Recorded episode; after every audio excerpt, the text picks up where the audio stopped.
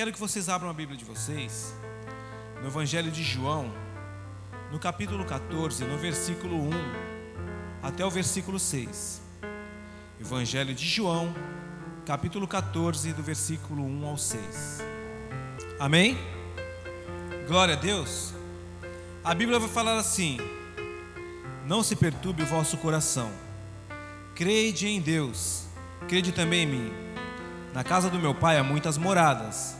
Se não fosse assim, eu vos teria dito: Pois vou preparar-vos lugar. E se eu for e vos preparar lugar, virei outra vez e vos levarei para mim, para que onde eu estiver estejais vós também. E vós conheceis o caminho para onde eu vou. Disse-lhe Tomé: Senhor, não sabemos para onde vais. Como podemos saber o caminho? Jesus lhes respondeu: Frisa bem essa parte. Eu sou o caminho, a verdade e a vida. Ninguém chega ao Pai a não ser por mim. Amém? Glória a Deus. Feche seus olhos. Pai, no nome de Jesus, nós queremos te agradecer pela oportunidade de estar aqui nesta noite, trazendo a tua palavra, algo que o Senhor ministrou no meu coração. Me ajuda, Senhor, me capacita nesta noite, usa-me como um vaso de honra em tuas mãos. Que eu possa me esvaziar de mim mesmo para que o Senhor cresça diante da tua igreja, diante do teu povo.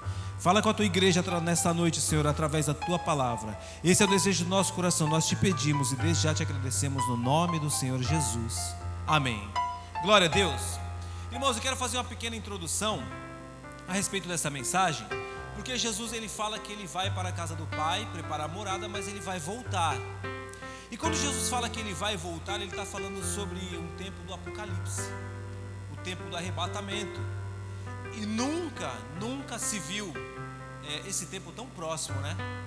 Nunca se viu esse tempo tão próximo, o fim dos tempos chegando. Nós estamos no princípio das dores, nós temos visto aí rumores de guerra, epidemias, pai contra filho, e Cristo está às portas. Jesus ele falou que iria voltar para buscar a sua igreja. E nós temos visto esse tempo chegar. E quando ele fala isso, é, Tomé vai indagar a respeito. Ele fala, Eu sou o caminho. E Tomé vai indagar e fala, Pai, mas que caminho é esse? Ele falou, Eu sou o caminho, a verdade e a vida. Ele deixa bem claro que ele é o caminho. Mas, lá no livro de Mateus, no capítulo 28, ali pelo versículo 19, não precisa abrir que eu anotei aqui, ele já é no finalzinho da sua vida na terra, depois que ele ressuscitou, antes dele ascender aos céus, já ali no finalzinho do livro de Mateus, ele vai falar assim: Portanto, ide, fazei discípulos de todas as nações, batizando-os em nome do Pai, do Filho e do Espírito Santo. Depois, lá em Marcos, já lá na sua ascensão também, ele vai falar: e Jesus disse-lhes: Ide por todo o mundo, pregai o evangelho a toda criatura. É já no momento da sua ascensão, esses dois momentos, tanto no livro de Mateus como de Marcos, Jesus já está ali, logo em seguida ele ascende aos céus. Mas ele fala: Ide, pregai o evangelho a toda criatura. Ele também fala: Ide, fazei discípulos, batizando em nome do Pai, do Filho e do Espírito Santo. Então Jesus dá duas ordens. Uma é pregar o evangelho a toda criatura. Ó, pregue para toda criatura. Quem é a criatura? Aqueles que ainda não aceitaram Jesus. Nós conhecemos a palavra e nós entendemos que nós somos filhos por adoção. Mas aquele que ainda não aceitou Jesus ainda é tido como criatura. E é necessário que pregue o Evangelho para que esses se rendam a Cristo. E, e é algo que é, que é subsequente. Você prega o Evangelho, a pessoa se converte, a partir daí nasce o discípulo. Alguns vão continuar caminhando, mas levando a sua vida. Mas alguns vão se tornar discípulos, como muitos aqui. Eu, outra hora, era criatura e estava perdido no mundo. Jesus me encontrou através da pregação de alguém. Alguém, alguém pegou, pregou a palavra para mim. E eu me rendi a Cristo. Eu podia continuar, mas decidi, pela misericórdia de Deus, seguir a Cristo. E alguém me discipulou. Pastor Felipe, Pastor Marcos, Pastor Benê, que passou por aqui, Pastor Denis, até agora o último pastor da minha vida, que eu creio, porque está chegando o tempo do fim e nós vamos ser arrebatados, amém? Eu creio que nós estamos na última geração. E eu não espero passar por outro pastor, eu quero continuar com o meu pastor. Mas eu me tornei discípulo, então Jesus ele fala: pregue para as criaturas, para que eles se arrependam, e de fazer discípulos, amém? Então nós estamos falando de um tempo que é o fim, é chegado o fim. E é interessante que depois que eu li esses dois versículos, eu comecei a entender que Jesus ele está dando uma missão. Para quem? Para os discípulos. Então os discípulos saem pelo mundo, isso é uma pequena introdução, pregando o evangelho, certo, Cajé? Pregando o evangelho. E pessoas vão se convertendo. Alguns seguem seus caminhos, mas outros viram discípulos. Até os dias de hoje, ano de 2022. Tem muitos discípulos de Cristo aqui nessa noite, porque discípulo faz discípulo. Discípulo gera discípulo. Certa vez eu fui conversar com o pastor Felipe, acho que o ano passado, ele me chamou lá. Sabe por quê? Porque assim, quando a gente é discípulo, a gente também está sujeito a tomar puxão de orelha, a ser aconselhado. E o pastor Felipe me chamou lá para me aconselhar. E é interessante que ele falou assim para mim: falou, Alain, você está lá com o pastor Denis. Mas lembre-se que você saiu daqui das minhas entranhas. Quando eu vim para cá, ele falou: vai lá, você pode ir lá congregar lá, porque eu era da sede e vim congregar aqui. Mas ele falou assim: mas não vai ficar muito tempo lá, não, você vai voltar. Ele falou: mas ajude os irmãos de lá, porque você é daqui. Ou seja, eu fui gerado nas entranhas do, do pastor Felipe, e a partir daí fui me tornando discípulos, fui me tornando um discípulo do pastor Felipe. Então nós precisamos gerar discípulos na terra. Essa é a missão. E a palavra que Deus ministrou no meu coração começa a partir daí. Quando Tomé indaga Jesus, mas que caminho? Jesus fala: Eu sou o caminho, a verdade e a vida. E é interessante a gente começar a entender que agora eu começo a entender dessa, dentro dessa palavra, entrar dentro dessa mensagem que, Raíssa, deixa eu falar algo para você, querida. Eu já vinha meditando, como eu falei em duas mensagens, mas quando você me falou hoje à tarde, falou, Alain, você prega.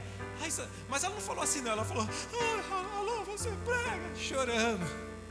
Gente, isso comove meu coração, porque eu sou pai de mulheres. A minha casa é cheia de mulheres. Então a Raíssa começou a chorar e eu tinha falado para ela, eu falei, Raíssa, se ninguém pregar, eu prego. Mas quando ela começou a chorar, eu falei, Raíssa, deixa que eu prego. E eu peguei essa mensagem, eu estava indo para casa, eu estava buscando as crianças na escola, e Deus começou a falar no meu coração. Mas Deus falou assim para mim, quando eu estava indo para casa, eu falei, Senhor, o que, que eu vou pregar essa noite?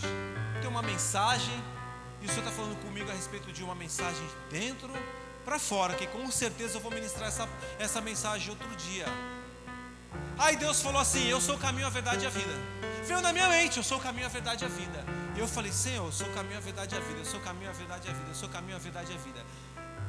E eu comecei a ir para casa meditando nessa mensagem.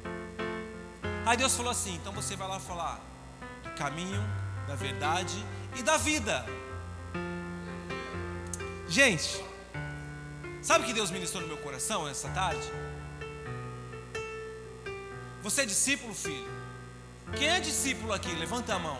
Quem é discípulo de Cristo? Não tenha vergonha. Discípulo.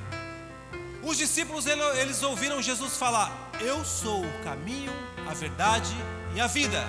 Jesus ascendeu ao céu e falou: E de pregar o evangelho a toda criatura. Faça discípulos. Então Jesus ele ascendeu.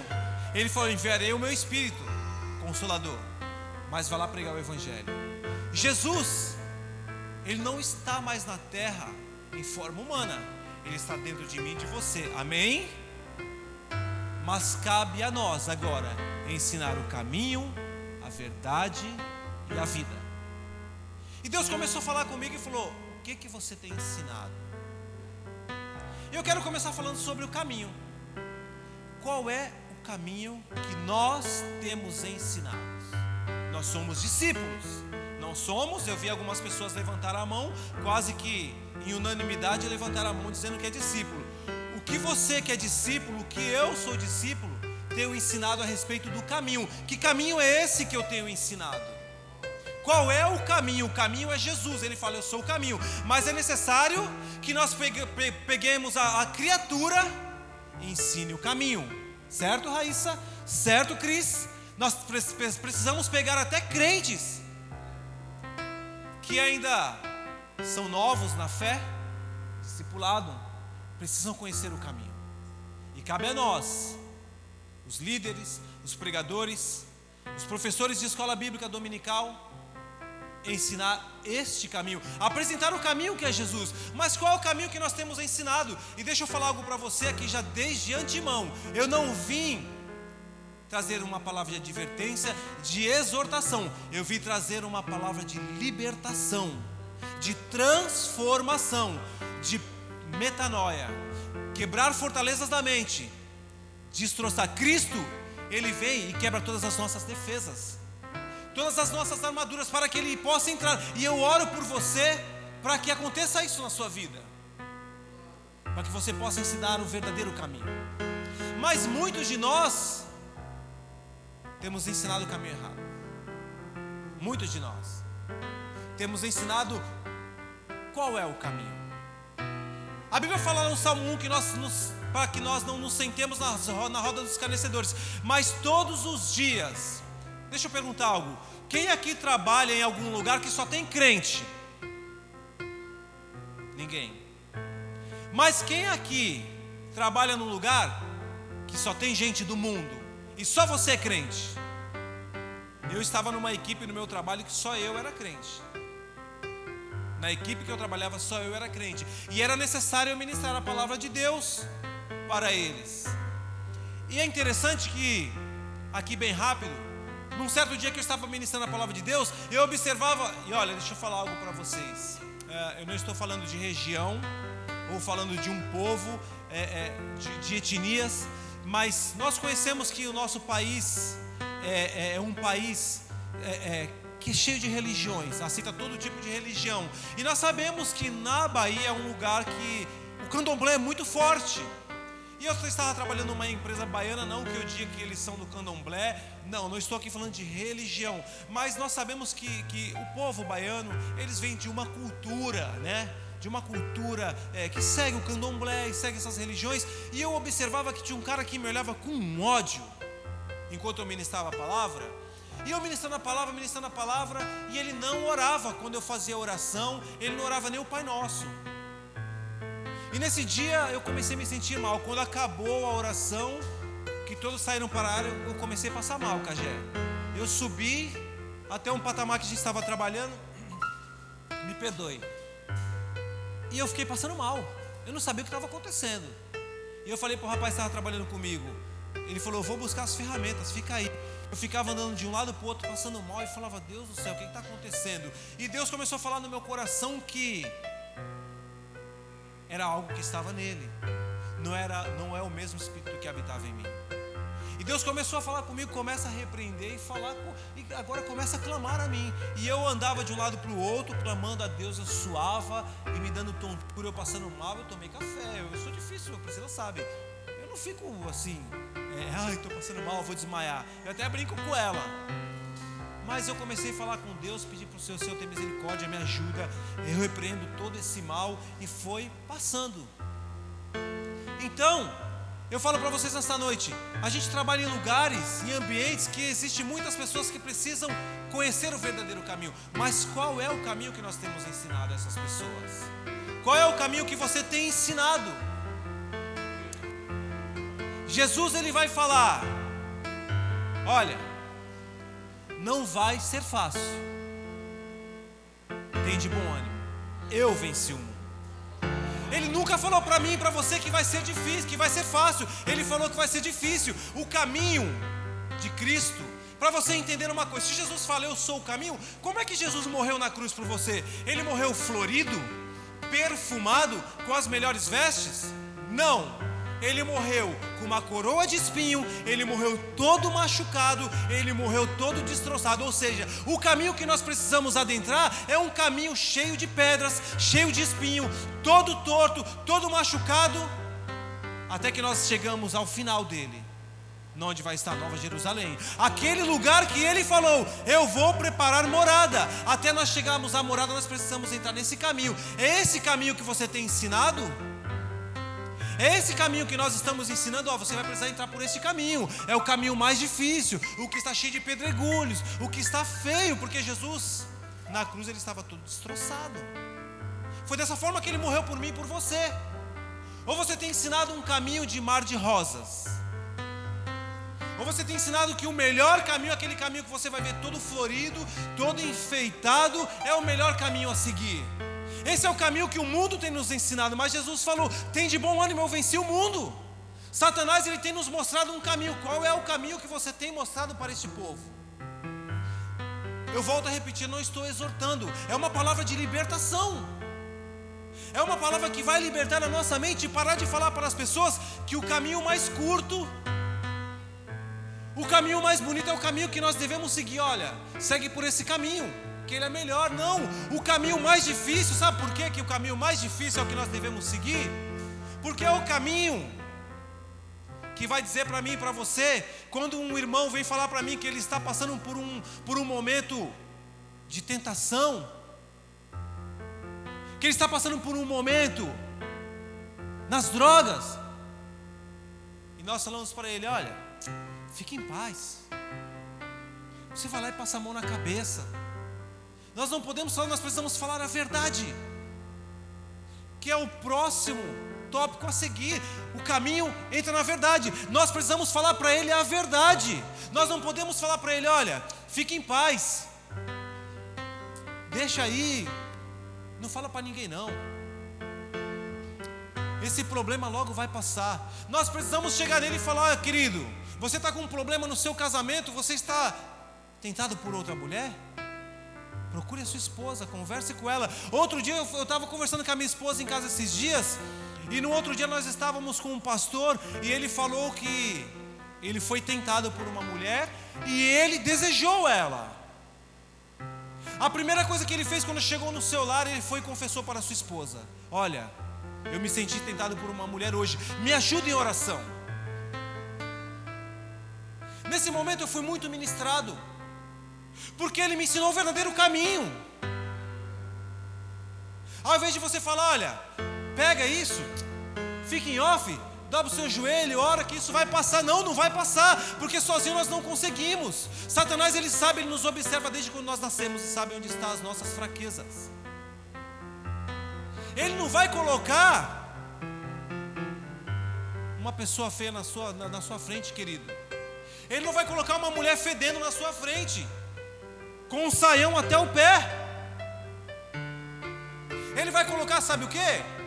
Eu mostrei para minha esposa, um amigo meu mandou um, uma foto para mim, não é Priscila? De uma loira, não é filha? Que eu mostrei para Priscila. Gente, eu não tenho vergonha de falar, a coisa mais linda, parece uma deusa. E falou assim: olha, é, como é que ele colocou? A frase é tipo assim: é, quer ter guerra em casa? Vai para a Ucrânia. Não foi mais ou menos assim, filha? É assim que Satanás faz. Ele coloca esse tipo de pessoa. Você acha que ele vai colocar uma mulher feia para vir me atentar? Gente, Dia Nacional das Mulheres, me perdoe, foi dia 8. Eu não estou falando que existe mulher feia, não. Mas ele não vai colocar algo que não me chame a atenção. Ele vai colocar uma mulher que chame a minha atenção. Então é necessário ensinar a verdade. Eu aprendi com esse pastor que no momento que ele foi tentado, a primeira coisa que ele fez foi confessar para sua esposa o seu pecado. Eu não estou falando só do pecado de adultério, eu estou falando de todo tipo de pecado, de tudo aquilo que nos afasta do verdadeiro caminho. Nós precisamos ensinar o verdadeiro caminho. Mas qual é o caminho que nós, discípulos, estamos ensinando às pessoas? E se eu pego uma foto dessa e mando para o grupo de adolescentes da igreja, Será que esse é o verdadeiro caminho que eu estou ensinando? Não é, nós precisamos ensinar o caminho que leva à verdade. E agora Jesus ele vai falar: Eu sou o caminho e a verdade. Então nós precisamos ensinar o caminho. Amém? Nós precisamos entender qual o caminho que nós estamos ensinando. O caminho mais difícil é que nos vai levar até a morada que Cristo nos preparou. É esse o caminho mais difícil não vai ser fácil. Nunca se viu um tempo de morrer tantas pessoas. Gente, eu estava falando com a Priscila esses dias.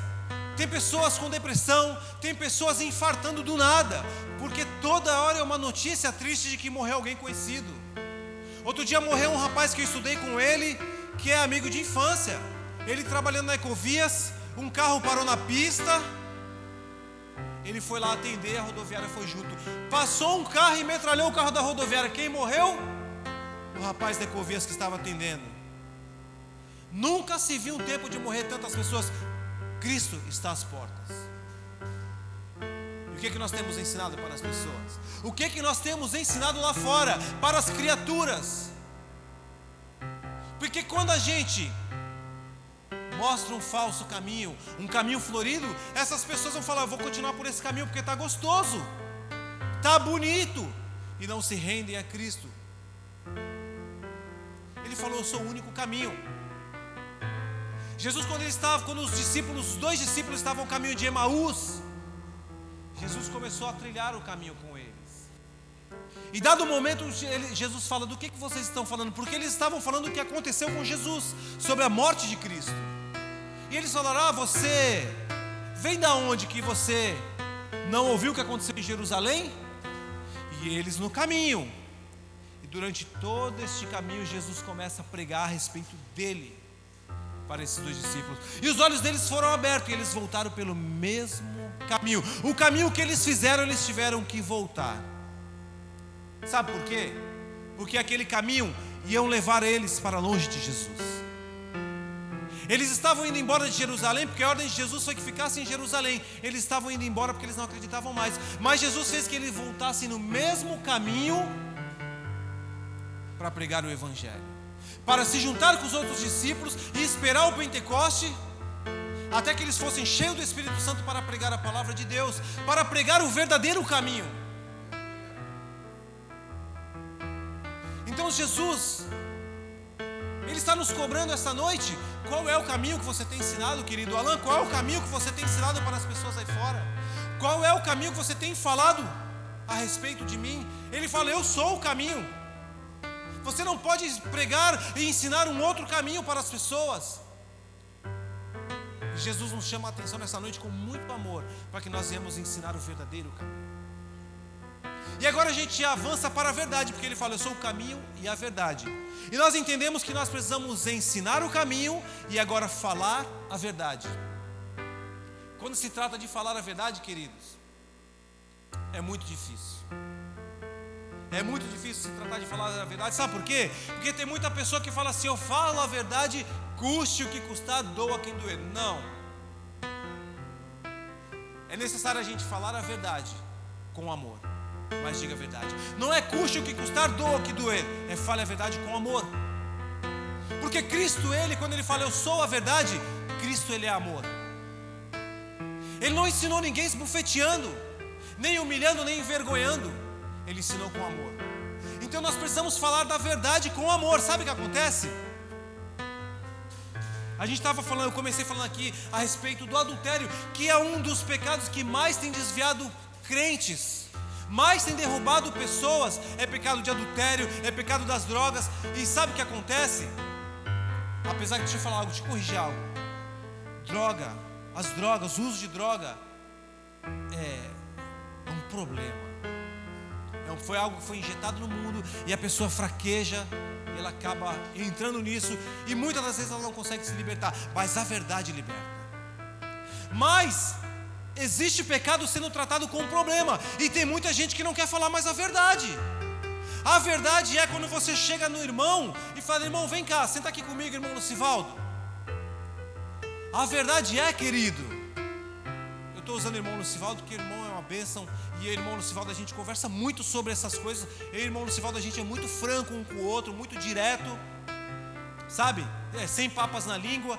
E quando a gente fala assim, quando eu falo assim, irmão Lucivaldo, pecado do adultério não é um problema, é pecado. Porém, existe pessoas tratando agora o pecado como problema e deixa de falar a verdade. E a pessoa sustenta aquilo como um problema e continua pecando. Vamos lá levar até o pecado do adultério, como eu estou falando. estou dando como exemplo, tem todo tipo de pecado. Mas a pessoa fica ali, amarrado naquele pecado, falando: Eu tenho um problema. Isso é um problema, isso é um problema, é uma doença que vai ser curado. Uma hora Deus resolve o meu problema. Não, é pecado, querido. É pecado. Ele precisa ser eximado da sua vida. Então é necessário que se fale a verdade, querido. Você está em pecado. Você não está com um problema, você está com um pecado. E a verdade é Cristo. Cristo, ele não negocia com o pecado. É necessário nós entendermos que nós não podemos negociar os nossos princípios. A Bíblia fala que nós precisamos amar o pecador e odiar o pecado. Amém? Então nós precisamos chamar o irmão que está em pecado e falar para ele, querido, você está em pecado. O que você está fazendo é pecado, não é problema. Ah, o homossexualismo. Muitas pessoas tratam o homossexualismo a vida inteira como doença. Deixa eu falar algo aqui. Eu não sou homofóbico. Eu tenho um tio que ele é falecido tem uns 15 anos, ele era homossexual. Eu tenho amigos que são homossexual. Mas é necessário que fala, querido, eu te amo. Mas você precisa fugir desse pecado. Você precisa ser liberto desse pecado. Isso não é, não trate isso como uma doença, como um problema. Trate isso como um pecado, porque a palavra de Deus diz: façamos uma mulher para ele. Deus não diz, façamos um homem para ele. Façamos uma mulher para ela. Deus diz, façamos uma mulher para ele. Homem e mulher. Então nós precisamos começar a entender que a palavra de Deus, ela é a verdade, e essa verdade tem que ser dita com muito amor, sem envergonhar as pessoas. Você não vai pegar ali o cajé e eu vou pegar o cajé ali na porta da igreja e vou descer a lenha no irmão. Irmão, você está em pecado por causa disso, você está fazendo isso, você está fazendo aquilo. É com muito amor. Irmão, vem cá, vamos sentar aqui. Certa vez, num domingo de manhã, quando eu tinha um lava rápido, chegam dois amigos meus. E um amigo largou o outro e falou: Ó, conversa com ele aí, porque ele está doidão e ele já encheu minha cabeça de manhã cedinho. E ele começou a conversar comigo, o rapaz chorava, mas chorava, mas chorava. E eu falei, rapaz, o que foi? Minha mulher não quer voltar para mim, minha esposa não volta, eu já tentei de tudo. E depois ele falava muito, eu fiquei olhando para ele, ele estava embriagado. Eu falei, deixa, deixa eu te fazer uma pergunta, de onde você veio? Ah, eu saí na noite, eu estava na noitada. Eu falei, é? Eu falei, irmão, deixa eu te fazer uma outra pergunta. Você está morando com a sua mulher ainda? Não, nós estamos separados. Deixa eu te fazer mais uma pergunta. Você tem alguma mulher fora? Aí falou: Ah, irmão, de vez em quando eu pego umas minas por aí. Eu falei, querido, tá aí o problema. Que já não é mais um problema, é um pecado. Você trai a sua esposa e você quer que ela ainda esteja lá de braços abertos esperando, com a comida feita, com a casa arrumada, as crianças, as crianças tomando banho, e ainda chega no final da noite, ela tem que estar com uma, que nem uma lady te esperando. E você traindo a sua esposa. Falei, onde está sua esposa hoje? Ah, ela deve estar se preparando para ir para a igreja hoje, que no domingo ela vai para a igreja. Eu falei, glória a Deus por isso, querido, porque ela não foi arrumar outro. Ela está buscando Deus. Eu falei, pode ter certeza que você está nas orações dela. Sabe quantas vezes ele me procurou mais? nenhuma. Porque a verdade foi dita. Então nós precisamos falar a verdade. Porque Jesus falou: Eu sou a verdade. Nós precisamos falar do amor de Cristo. Nós precisamos falar de Jesus. Jesus, eu falei aqui, ele não negocia com o pecado. Ele não negocia com o que é errado. Ele fala: Eu vou para a casa do meu pai preparar morada.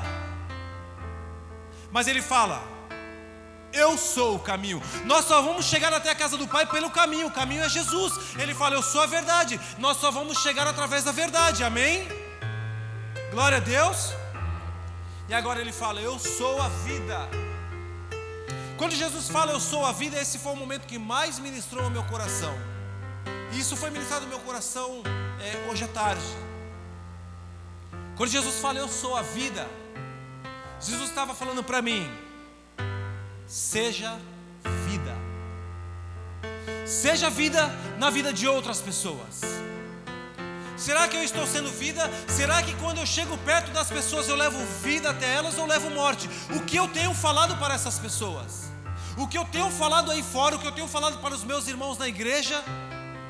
Não adianta eu acabar o culto, eu pegar o irmão lá na frente e ficar fofocando, falando mal dos outros. Não adianta eu pegar o telefone e ficar na rede social falando, você viu lá a irmã Adriana louvando?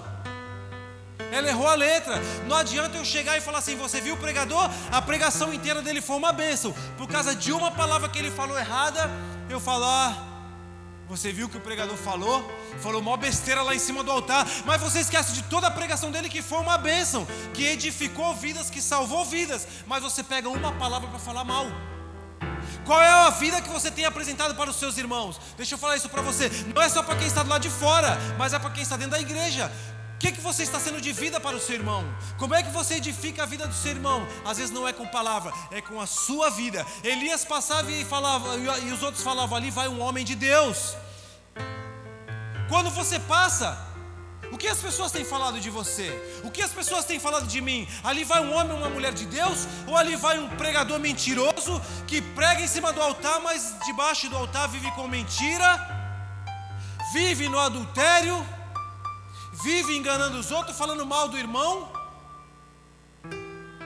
Qual é a vida que nós temos apresentado para o mundo aí fora? Nós não precisamos mostrar para Deus que nós somos vida porque Ele já conhece. Nós precisamos, eu falei aqui desde o início, nós precisamos mostrar que nós somos vida para quem está lá fora, para quem precisa enxergar a luz da vida. E a luz somos nós, nós somos a vida. Nós somos cheios do Espírito Santo, amém? Nós somos cheios de Cristo. Ele fala quando ele ascende ao céu, ele fala: "Mas estarei convosco até o fim". Ele está comigo e com você, querido. Não tem como você andar com Cristo e não ser vida para as pessoas.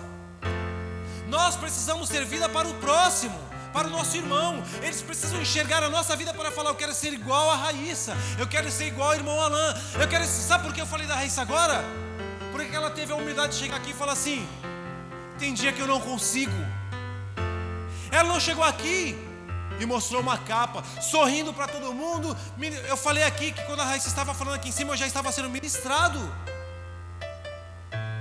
Não adianta ela aqui, ela chegar aqui sorrindo e por dentro ela está moída. Senhor, tem misericórdia de mim, eu não consegui hoje, me ajuda. Mas ela teve a humildade de chegar aqui e falar: Eu não consegui, e pedir ajuda para meu irmão. E isso é ser vida.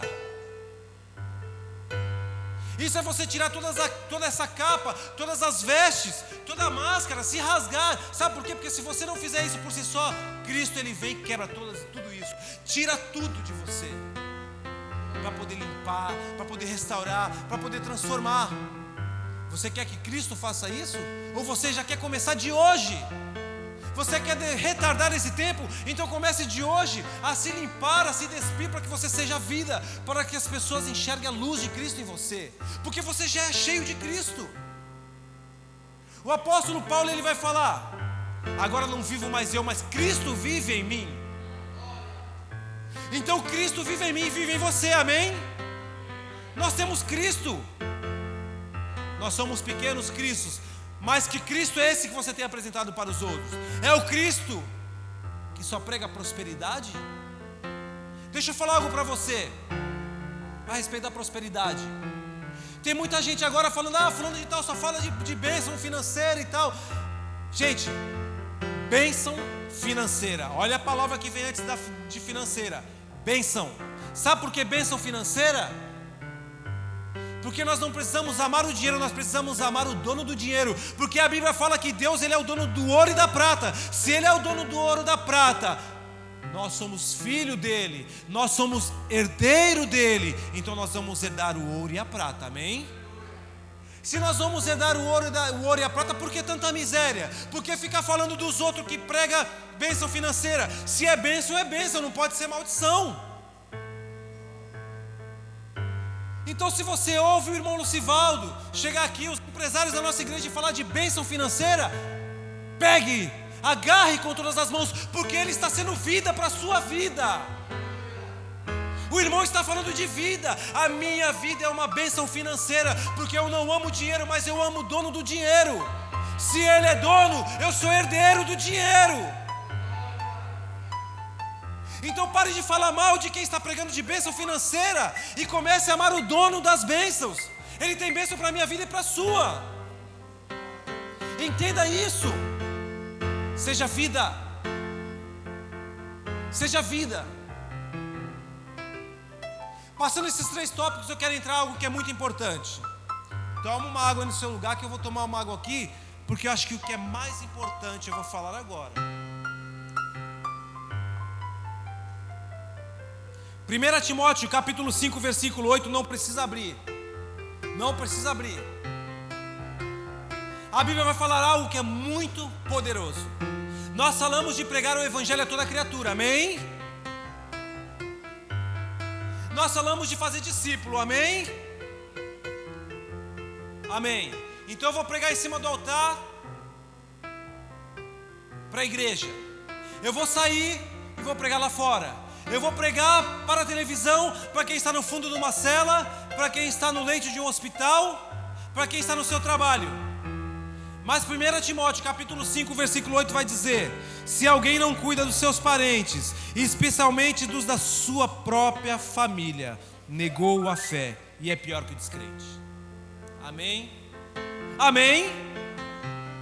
Como é que você prega para todo mundo e não prega para sua família?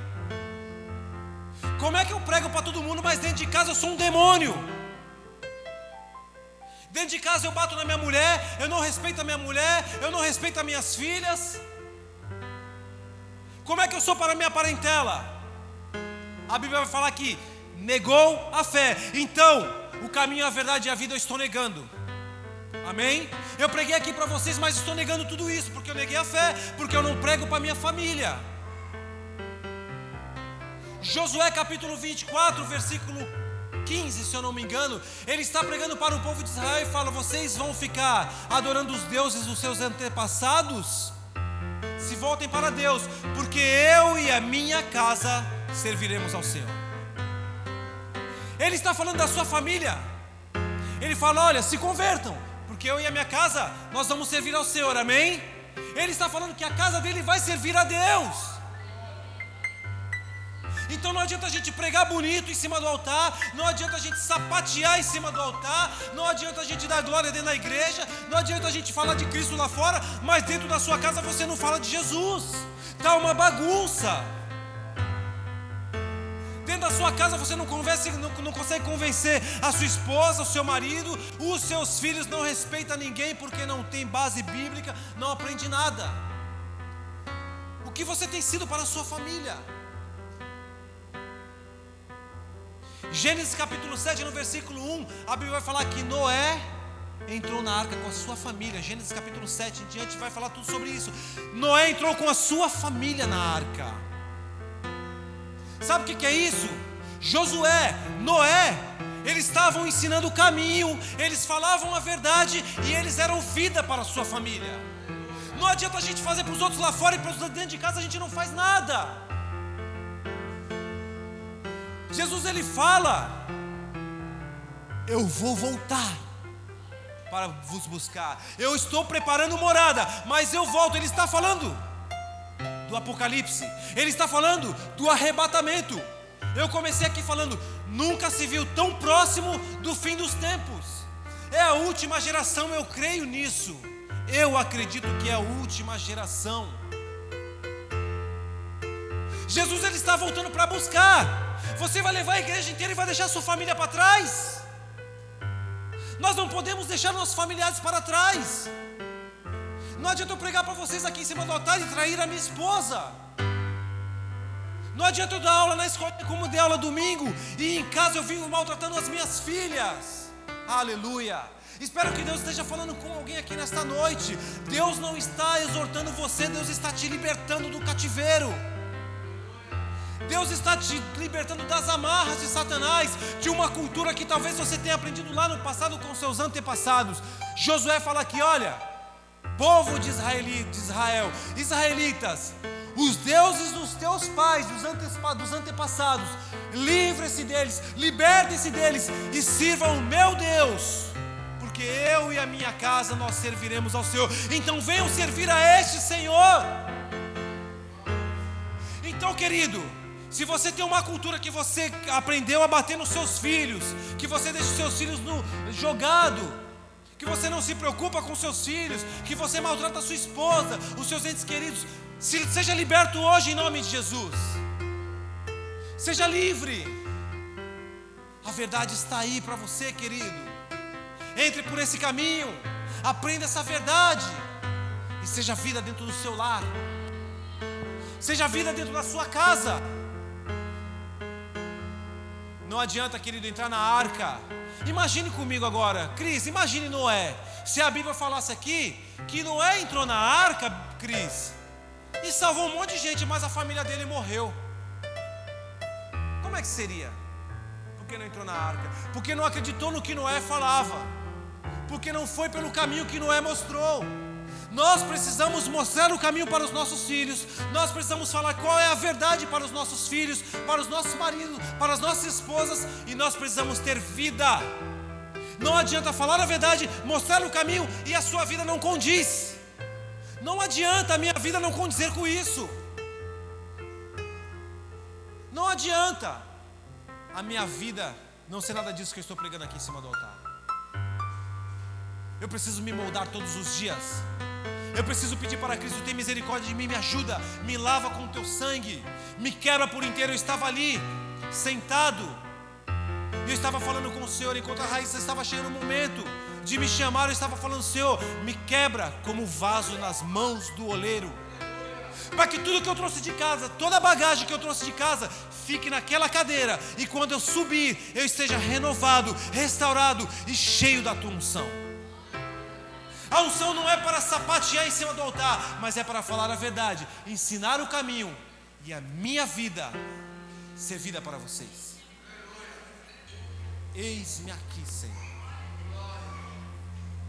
Usa-me para fazer a tua vontade. Amém?